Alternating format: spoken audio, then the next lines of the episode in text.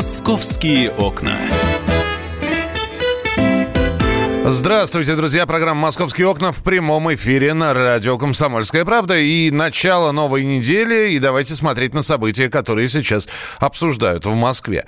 Э, с 17 февраля, то есть сегодняшнего дня, в Москве расширили зону платной парковки. И в список впервые попали улицы за МКАДом. О расширении этой зоны стали говорить еще в прошлом году. Тогда список был, ну, такой предварительный, предположительный. Говорили, что он будет дополняться каким-то образом. И в этот список попали 80 улиц в 16 столичных районах. Ну и, в общем, все. С 17 числа введена платная парковка. Сильнее всего расширение платной зоны почувствуют жители Таганки, где платные места появятся на 27 улицах. А самое главное, что все это предварялось, ну, такими местными э, акциями протеста, э, петициями в интернете. Оставьте на нам, э, дайте нам место, не нужны нам ваши парковки, да что ж такое-то. Ну и э, понятно, что сейчас, э, несмотря на расширение количества улиц, зон платной парковки, говорит о количестве денег, которые будут получать за эти самые парковочные места. С нами на прямой связи вице-президент Национального автомобильного союза Антон Шапарин. Антон, привет. Привет. Есть ли польза вот от того, что мы сейчас обсуждаем? Расширение зоны платной парковки. Причем польза, я сейчас не для определенных людей, которые положат деньги в карман, а ага. а польза для автомобилистов. Ну, для автомобилистов пользы абсолютно точно нет, потому что платные парковки зарекомендовали себя только исключительно как инструмент по ограничению э, гражданской мобильности. Мы не можем больше приехать туда, куда нужно, потому что всегда введение зоны платной парковки сопряжено с уменьшением количества парковочных мест. Жители это прекрасно понимают, и именно с этим а, во многом и связаны протесты. Здесь даже речь не про деньги, здесь про то, что машину физически некуда поставить, а она, к сожалению, не складная, и дети ее в карман не получится. Вот. А вокруг той же Таганки департамент транспорта города Москвы бегал, знаете, как а, этот волк а, в сказке про трех поросят. Он и туда, и сюда, и сдуть пытался. Но э, там э, Таганка руководит хороший человек Илья Свиридов, и он эти попытки отбивал. Сейчас новый состав э, Совета депутатов э, согласовал введение платной парковки. По всему остальному городу оно произошло без особых баталий потому что депутаты с радостью подписывают все, что им спускает э, мэрия, имитируя при этом народную радость. Э, другая проблема в том, что э, на очень большом количестве э, улиц выросла стоимость парковки. Ну, это, это да. Слушай, меня, меня другое интересует. Везде, но вот, по крайней мере, я посмотрел там а, центры столиц в европейских э, в Америку залез. Э, у них там наоборот э, количество парковочных мест в центре города сокращается и делаются это, эти улицы пешеходными, свободными от транспорта. А у нас немножечко Ой, наоборот. Я с тобой бы поспорил. Далеко-далеко не везде так происходит. Ну не везде. Например... Я просто нашел, например, Прагу, я нашел Барселону, я нашел... Прага и Барселона это города, которые невозможно сравнить с Москвой просто потому, что они во-первых, не имеют столичного статуса или это столица чисто номинальная, во-вторых, они гораздо меньше. А, Москву надо сравнивать с такими а, колоссальными а, центрами, как, например, не знаю, Лос-Анджелес. И, и он полностью и автомобильный. Токио, да, например? А, Токио, как и все азиатские города, построен на очень ограниченном пространстве, и э, цель мэрии максимально э, увеличить плотность населения и уменьшить количество занимаемого э, людьми места. Поэтому там, собственно, и ограничивают даже габариты автомобилей для э, эксплуатации. Э, поэтому э, Азия это не наш путь, наш путь это Америка с ее пространствами и так далее. Это автомобильная страна, и мы автомобильной страной должны, обязаны быть а, так что а, в этом а, наша суть и предназначение. Я не вижу ни одной подземной парковки, которая была бы построена в Москве в центре со времен введения платной парковки. А, если корот... это проект. Короткое предсказание, Антон, скажи, пожалуйста, и дальше будет список парковочных мест для платных парковок расширяться? Будет и будет расти стоимость, потому что им нужны только наши деньги. Спасибо большое. Антон Шапарин, вице-президент Национального автомобильного союза. А, мой коллега Дмитрий Делинский, а, проживающий в Санкт-Петербурге, а, корреспондент «Комсомольской правды» Санкт-Петербург, с нами на прямой связь. Дим, я тебя приветствую. Скажи, пожалуйста, расширяют ли зону платной парковки в, в Петербурге? Миш, привет. А, на самом деле планов у петербургских властей громадье. А, пять лет назад а, в центре города открылся значит, такой пятачок, такой пилотная зона платной парковки размером с носовой платок на 2799 машиномест, если быть точным. Так вот, все эти пять лет Смольный говорит, мы разгрузим центр Петербурга, исторический центр Петербурга для того, чтобы там можно было ходить, это туристическая достопримечательность, нужно сделать все улицы в центре платными для того, чтобы машин стало меньше. Так вот, нифига. А, все эти пять лет а, все ржут над Смольным а, по одной простой причине. Смольный так и не научился штрафовать тех, кто не платит за парковку. Поэтому вот эта пилотная зона э, платных парковок это, это просто профанация. А, Подожди, то есть э, штрафовать не научился, то есть люди спокойно паркуются, получают штрафы, не оплачивают их, и с них эти штрафы никто не взыскивает. Они не получают эти штрафы. А, они не получают Прикол штрафы. Как... Да. Так захотелось, кстати, в Санкт-Петербург почему-то очень сильно. А, приезжай. А, здесь хорошо. Значит, смотри, какая история. А, у Смольного, значит, есть специально обученные люди, которые ходят по улицам, значит, фотографируют номера машин, которые, владельцы которых не платят за парковку. Значит, сфотографировали этот номер машины, выписали какую-то бумажку, но у этих людей есть только номер автомобиля. А привязать его к владельцу машины к конкретному человеку, к его адресу, физическому адресу, куда направлять, собственно, штрафную квитанцию, Смольный не может. Потому что у нас есть закон о защите персональных данных э, мирных граждан, и по этому закону э, информация о том, куда посылать штрафную квитанцию, на какой адрес, и владеет только госавтоинспекция. А Смольный э, не может уже пять лет договориться с госавтоинспекцией по поводу того, что с этим делать, как не нарушать закон. Ну, вот такие дела. Какая красота. Дим, спасибо тебе большое, Дмитрий Делинский, с новостями из Санкт-Петербурга. Итак, э, у них, э, у них свои проблемы. У них вроде как расширение зоны платной парков, парковок нет, они со старой не могут деньги собрать, понимаете? У нас немножко другая ситуация. И я еще раз напомню, на сайте «Комсомольской правды» полный список улиц, на которых расширили зону платной парковки. Список э, этот э, между тем с улицами, которые находятся за Московской кольцевой. Все подробности на сайте kp.ru. Ну а мы продолжим программу «Московские окна» через несколько минут. Оставайтесь с нами на радио «Комсомольская правда». «Московские окна».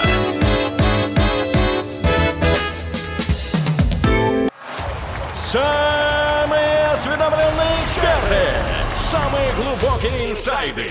Самые точные прогнозы. Точные прогнозы.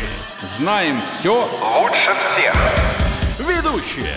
Неудержимый Мардан и прекрасная Надана Фридрихсон. Первая радиогостинная «Вечерний диван» на радио «Комсомольская правда». Два часа горячего эфира ежедневно по будням в 6 вечера по Москве.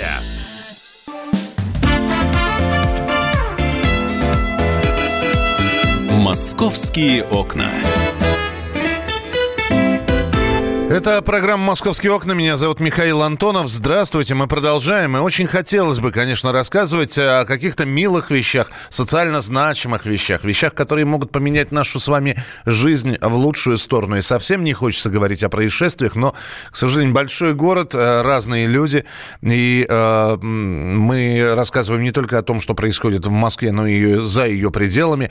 И вот э, новость, которая сейчас довольно активно обсуждается, что в под Подмосковье многодетный отец застрелил жену и свел счеты с жизнью. Все это на глазах ну, своих детей. Э, сейчас эта история обрастает подробностями. Самые последние из них узнаем от Анастасии Варданян, корреспондент «Комсомольской правды», ведущей программы «Московские окна», которая вот сейчас выясняет эту подробности этой чудовищной, на мой взгляд, истории. Настя, приветствую, здравствуй.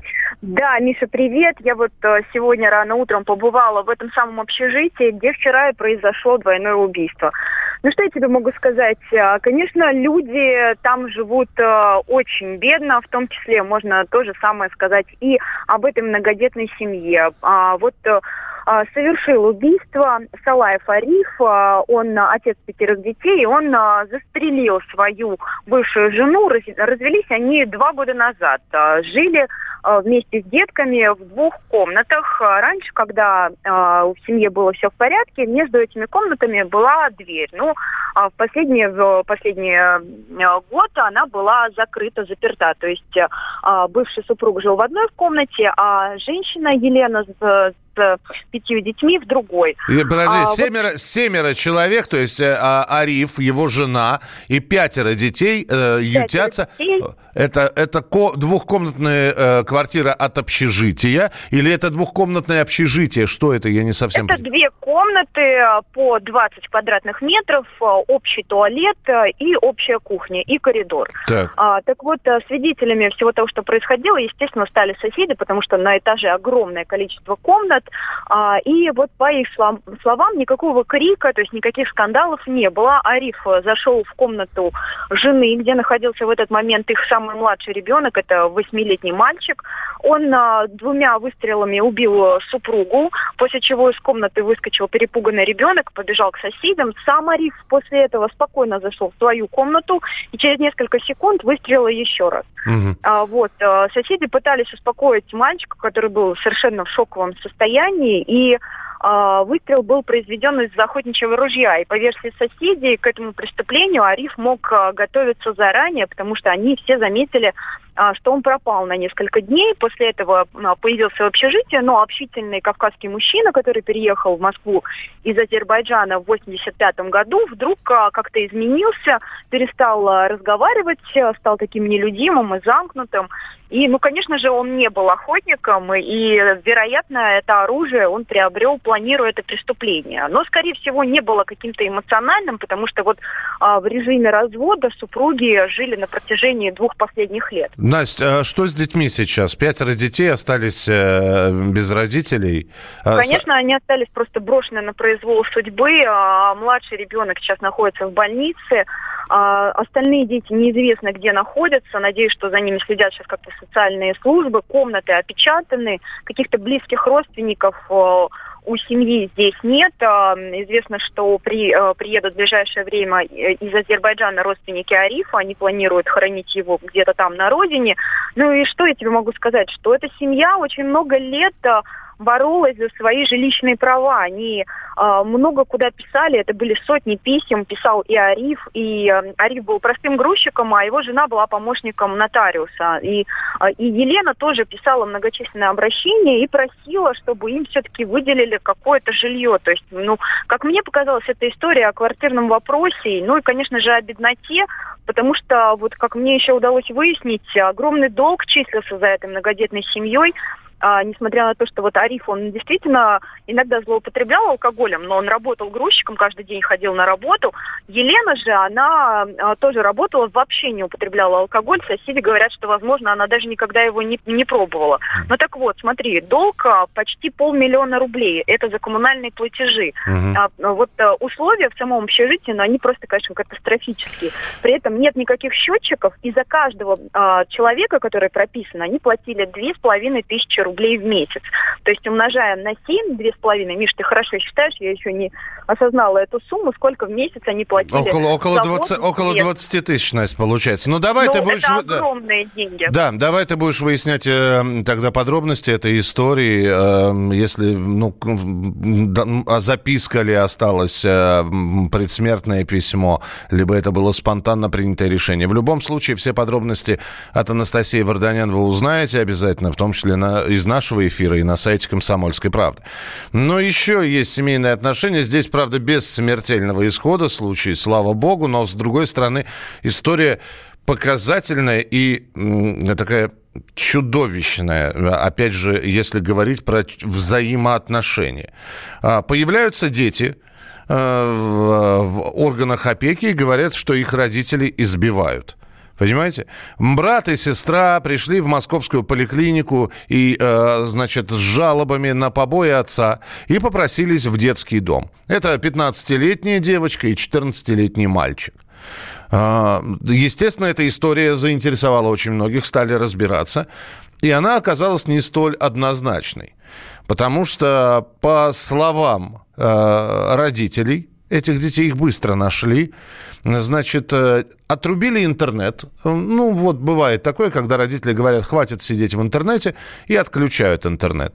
У дочки началась истерика, билась головой о стену. Ну и, э, а так мы их пальцем не трогали, говорят родители. А, то же самое говорят соседи, что скандалов в семье не было. И что же тогда получается? Это дети хотят обвинить родителей в побоях? Это специально сделано. В общем, мы сейчас будем с э, семейным психологом э, разбираться. Анна Девятка с нами на прямой связи. Анна, здравствуйте, я вас приветствую. Да, доброе утро. А, Конечно, а, сложная история. Вообще абсолютно непонятно. Здесь не знаешь, опять же, на чьей стороне. Хочется оставаться абсолютно где-то посерединке, быть независимым, но э, у каждого своя правда. Вот вы кому в больш... все-таки в большей степени доверяете здесь? Во-первых, я считаю, что эта история требует тщательного исследования и требует времени на то, чтобы понять, что произошло. Дети действительно могут э, требовать к себе внимания всеми возможными способами. И то, ваш, что рассказывают, что дети могут биться головой об стенку, когда отключили в интернет, да, такое бывает. Я в это вполне верю.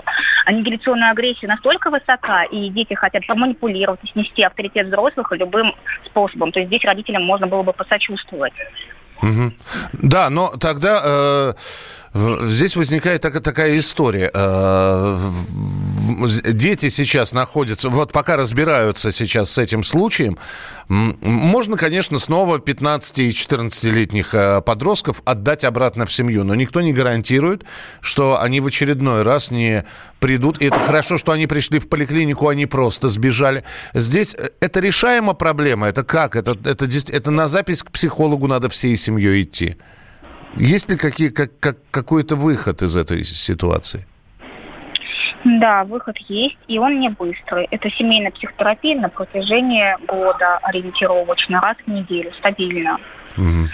Потому что вы видите, что происходит. Дети манипулируют и привлекают внимание всеми способами. И сейчас, когда произошла в семье стряска, кризис, а, когда дети поняли, что их действия несут за собой последствия, когда они поняли, что это не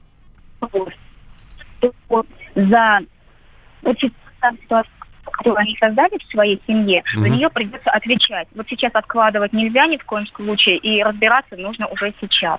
И нужно понимать, кто из них инициатор, кто из них первый придумал. Потому что девочка и мальчик, подростки, 14-15 лет, у них несколько разные задачи развития, и кто кого втянул в это мероприятие, тоже хорошо понять. То есть против кого это была компания вся организованная? Я, я понял, да, Анна, спасибо большое. Семейный психолог Анна Девятка была у нас в эфире. Следим за развитием мы этой истории в программе «Московские окна».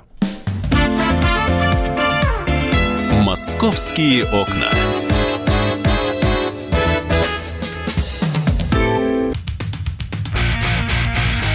Я придумал такой сюжетный ход. Давайте я скажу некую чудовищную вещь. Это будет неудивительно. Скопление мигрантов – это не прогрессивная тема, не техническая, а стереотипная. Среди впечатлений моей юности через запятую идут трипы кислотные, наркотические, и благодать в церкви на праздник Троицы. Олег, а вас случайно в Лондоне не завербовали там на какую-то знаете, лондонскую разведку? Программа «Кашин-Голованов. Отдельная тема». По будням в 9 вечера по Москве. «Московские окна». Итак, друзья, программа «Московские окна». Меня зовут Михаил Антонов. Здравствуйте. Ну вот о многих вещах мы сегодня поговорили, о многих событиях, причем не о самых приятных, в том числе происшествий, достаточно много в городе происходит. Но мы решили все-таки еще и обратить внимание на события, которые, ну, действительно радостные. Вот э, давайте оставлять время для хороших новостей, для хороших историй. 11-летняя девочка, вот, зовут ее Настя. Вот. Э, у нее день рождения. Э, и э, она мечтает о, о службе. Причем вот с погонами, с формой. Она об этом написала такой небольшой рассказ, или как это называется сейчас, пост в социальной сети. И на, не, на этот пост отреагировал, отреагировали самые настоящие военные, настоящий полковник. Вот как все это происходило? Э, у нас на прямой связи мама Насти, Евгения Бждомова.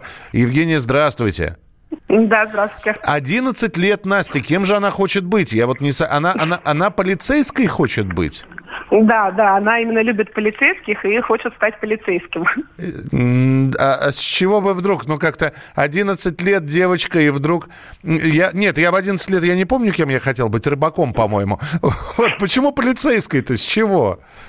Не знаю, то есть это как чисто ее э, желание, решение. Ты смотрела мультики, больше всего вот ее в мультиках привлекли такие вот помогающие, так скажем, профессии, но больше всего полицейские, как они там ловят преступников, защищают порядок, вот, и ей захотелось так же. Так, она написала у себя, это, это ВКонтакте было, да, по-моему?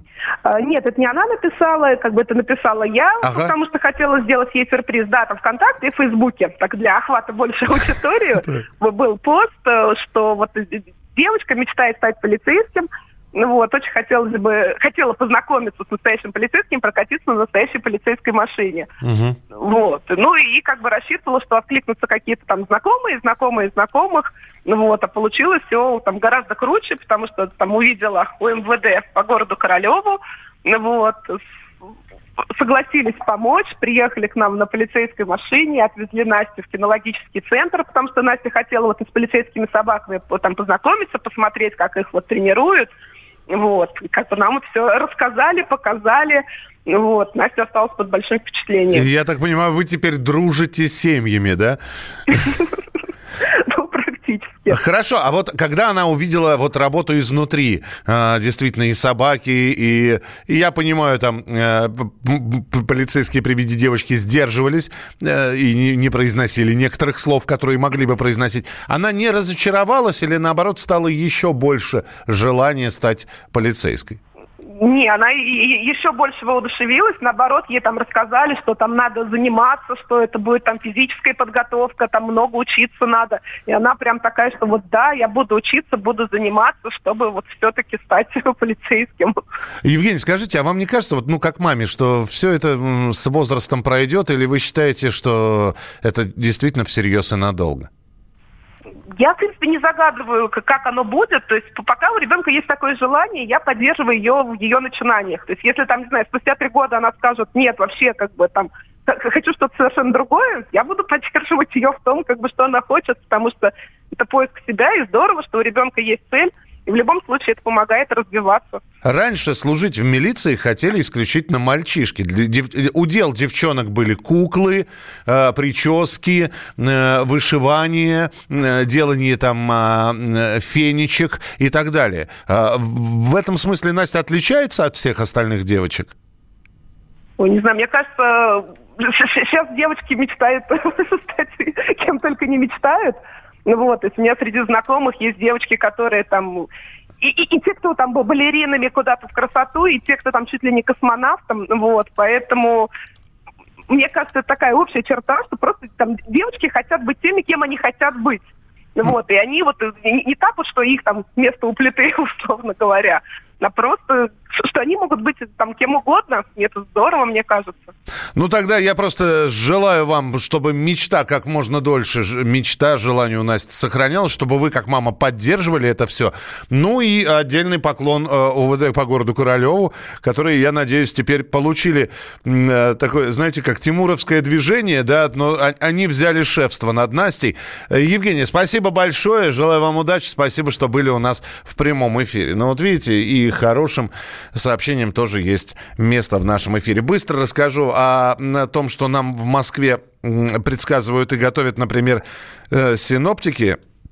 По всем расчетам, в общем, зимы уже не будет, это абсолютно точно.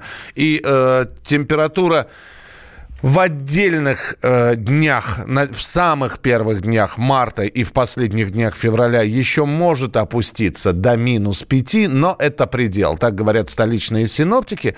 А вот такая вот теплая погода, она будет сохраняться, не будет каких-то резких колебаний температуры, знаете, от нуля до плюс 10 одномоментно нет. Но вот плюс 1, плюс 3 это такая будет среднемартовская э, температура. Вот. Единственное, о чем говорят синоптики, возможны скачки давления э, атмосферного. Так что следите за этим, особенно если вы метеозависимый человек. Ну и самое главное, что у нас э, вот эта неделя началась, а со следующей недели начинаются масленичные гуляния по Москве в том числе. Огромное количество точек. Масленица начинается, и будет она идти э, вплоть до 1 марта. Э, расписание масленичных гуляний московских можно уже на сайте «Комсомольской правды» увидеть, выбрать для себя места, э, где можно, если вдруг собираетесь, а это, кстати говоря, в том числе и праздничные дни, если собираетесь в Москву, посмотрите, а, в частности, на Красной площади настоящий масленичный городок будет развернут. Это была программа «Московские окна». В студии был Михаил Антонов. Очередной наш выход в эфир в среду. Всего доброго, до свидания. «Московские окна».